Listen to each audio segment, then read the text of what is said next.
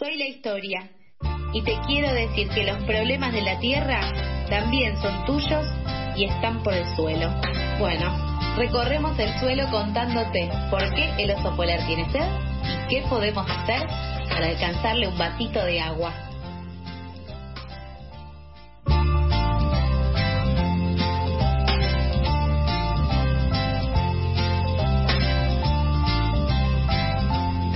46 minutos pasan de las 8 de la mañana, estamos en Pasadas por Alto por FM La Tribu y ya no somos dos en la mesa, sino que somos tres porque llegó, está aquí finalmente luego de un mes de, estar a la distancia, es como una relación a distancia esto.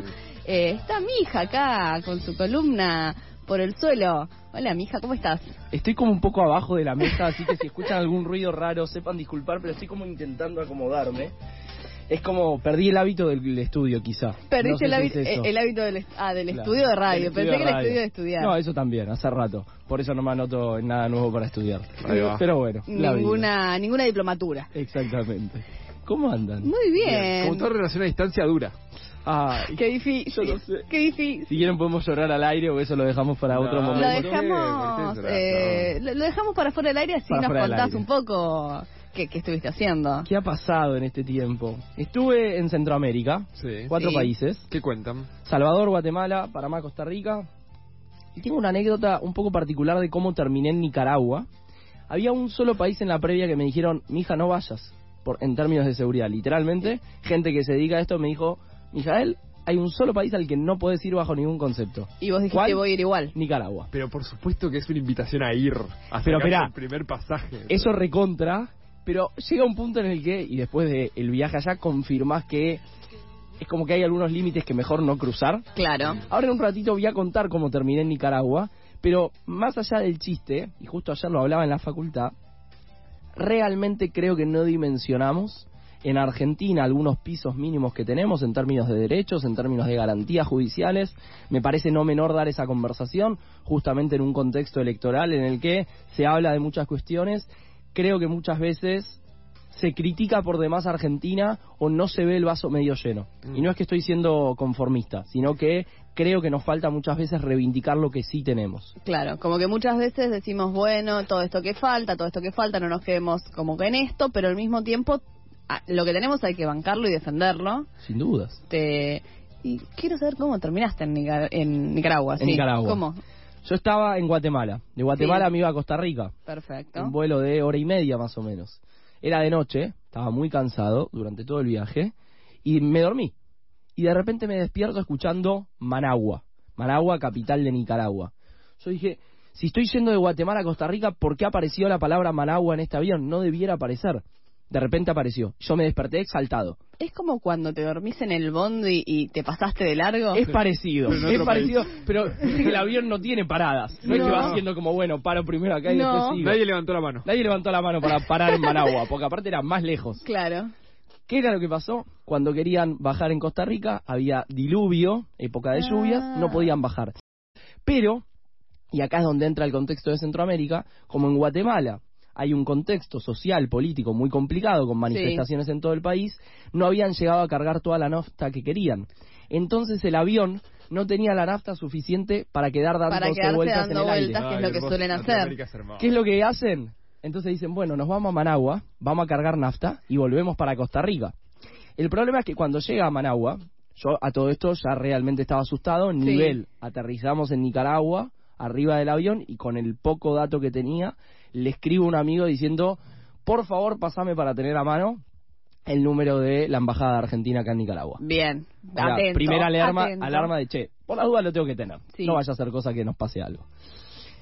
Nada, nadie daba informaciones, nadie decía cómo seguía la mano, y en un momento nos dicen, bueno, el aeropuerto de San José de Costa Rica, de 12 de la noche a 5 de la mañana, cierra por obras en la pista. No, pero eh, y le dijeron, no pueden volver.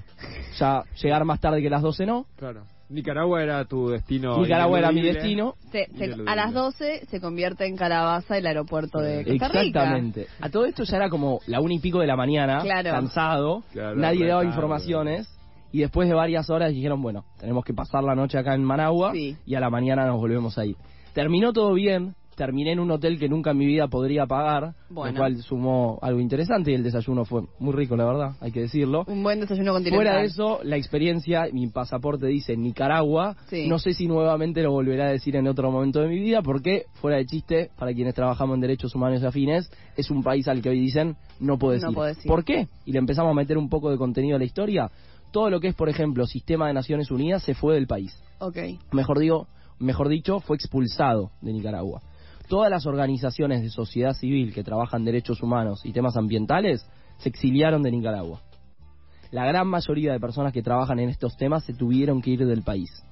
Eh, todo esto bajo el gobierno de Daniel Ortega, ¿es? Exactamente. Eh, y no hay entonces ninguna, ni, digo, ni la ONU ni nada, ni UNESCO, todos están eh, fuera de expulsados eh, pa- por el gobierno de, de Ortega. No digo que el sistema de Naciones Unidas tiene que ser santo de nuestra devoción, pero nos marca una pauta de pocos países en el mundo tienen ese contexto en el Claro. que no hay sociedad civil, no hay sistema de Naciones Unidas. Eso agrega peligrosidad y riesgos para que de repente yo vaya suelto como persona de a pie a Nicaragua. Claro. ¿Cuál- ¿Cuáles eran la demanda de la militancia ambiental, si querés, en ese país o regionalmente? ¿Y ¿Cuál es la respuesta del país que o- eh, obliga a estas personas a, a exiliarse? A ver, por un lado me animo a decir que en Centroamérica, y ahí sí, y no es por una comparativa, sino por análisis a nivel regional, tenemos realidades muy distintas en Centroamérica y en Sudamérica. Sé que no es nada nuevo, que lo hemos dicho y hablado más de una vez, me parece no menor. A lo que voy es, en Guatemala, Sí. 60% de la ciudadanía votó a favor del partido Semilla. Y viene sucediendo esto, que desde ciertos grupos concentrados y el propio gobierno actual no lo quieren dejar asumir el 14 de enero. Ahora parece ser que, que pa- va a pasar, pero muy, muy recientemente. Eh, Arevalo es el. Exactamente. Sí, eh, pero muy reciente. Digo, Eh, yo ayer hacía una pregunta y se las hago a ustedes también. Sí, Mañana acá en Argentina 60% de la gente vota X partido, no importa cuál. ¿Ustedes creen que podría pasar esto de que por semanas se quiera inhabilitar al partido para que no asuma? Ya está, a mí me parece que no. ya está. Sí creo que hay este, estos avances ultraderechistas como lo que pasó con Bolsonaro, lo que pasó con Trump, pero es de una derecha muy recalcitrante, como muy ultraderecha, muy... Sí, va a eh, ser un grito, pero no mucho más. Pero y si pierde el peronismo, va- va- para mí se, se va, ya está. El Ah. peronismo, va- si pierde, listo. Está. Claro, hay ¿Qué como una está. como una democracia consolidada, en la cual Yo con a eso. estructura. A eso voy. No, no es, de- hay como siento que son países como con una democracia un poco débil. Exactamente, ahí tú lo has dicho. De hecho, Panamá recién en el 99 se libera de Estados Unidos. Claro. Estados Unidos recién se va en el 99, o sea, un país que tiene, para 20 muchos años. panameños que me dijeron, tenemos menos de 25 años como país. Entonces, ahí entendés, por ejemplo, por qué en Panamá desde hace varias semanas hay movilizaciones históricas, Sí. son a raíz de un contrato minero que se firmó con una empresa canadiense, la mina a cielo abierto más grande de todo Centroamérica, pero todos los panameños y panameñas me decían, esta fue la gota que rebalsó el vaso, estamos cansados, se nos ríen en la cara, cada vez más corrupción, cada vez cuesta más llegar a fin de mes, etcétera, etcétera. A eso voy con que claramente en muchos países de Centroamérica las democracias son todavía bastante débiles en muchos aspectos. Claro, siento que un poco se entremezclan las luchas eh, de los diferentes sectores, eh, como que no es que está súper eh, sectorizado, bueno, la lucha de los docentes, la lucha de los, los- el personal de salud, sino que de repente se juntan porque... Fueron todos. Claro, pero porque todos eh, tienen las mismas demandas. Sí. Y ahí, algo no menor en términos demográficos, Sí, Digo, Panamá, un país con alrededor de 5 millones de personas. Costa Rica, números parecidos. Digo, propia gente me dice, nosotros somos un pueblo comparado con países como ustedes. Claro. Entonces, creo que también hay que dimensionar la cantidad de personas y el tamaño del país para entender por qué se dan estas cuestiones y por qué cuando hablan del interior en Panamá no es lo mismo que para nosotros quizá el interior hablando acá en Ciudad de Buenos Aires. Sí. claro. Eh, entonces esa ¿Qué, diferencia... qué- qué vendría a ser, por ejemplo, en estos países tan como pequeños geográficamente también el interior? Es, también siento que tienen como una parte como de... a- hay eh, selva y demás, como... Sí. eh, y, y grandes pueblos originarios, o ya queda poco?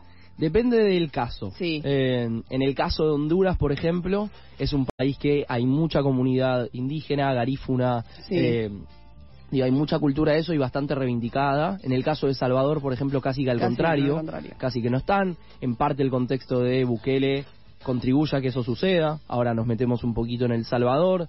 Después en Costa Rica, muy poco y en Panamá un poco más. Eh, la verdad es que no me pude adentrar todo lo que hubiera querido con eso. Claro. En lo concreto, en Guatemala y en Panamá no pude salir de ambas ciudades por los más de 60 cortes que había en cada país a raíz de las movilizaciones. Está todo repicado. Todo repicado. Literalmente es esa la conclusión. Como muy picado. Imaginémonos esto. Dos países completamente paralizados por situaciones distintas, pero que claramente tienen puntos de encuentro. Y, y las razones para elegir estos países para encontrarse. Digo, ¿tiene que ver con el contexto o tiene que ver con justo pasó y pasó lo otro? No, no sé si, si entendés a, a lo que voy. Panamá es un país en el que Naciones Unidas está bastante Instalado. instalado. Sí, Hay sí, muchas hay oficinas, muchas oficinas regionales. Exactamente, tú lo sabes. Mucha oficina regional está en Panamá. Paréntesis, no Eh. le encontré el gusto a la ciudad de Panamá. Pero ese es un comentario para dejar para otro momento. Aún así, ¿por qué suceden muchas de estas cumbres ahí? Por eso era raro y hasta bizarro y hasta un poco paradójico que se estuviera dando una cumbre climática en un hotel de cinco estrellas en la ciudad de Panamá y literalmente afuera la gente manifestándose. Eh, y casi que haciendo oídos sordos a lo que la gente en la calle estaba diciendo. Era como raro esos dos mundos.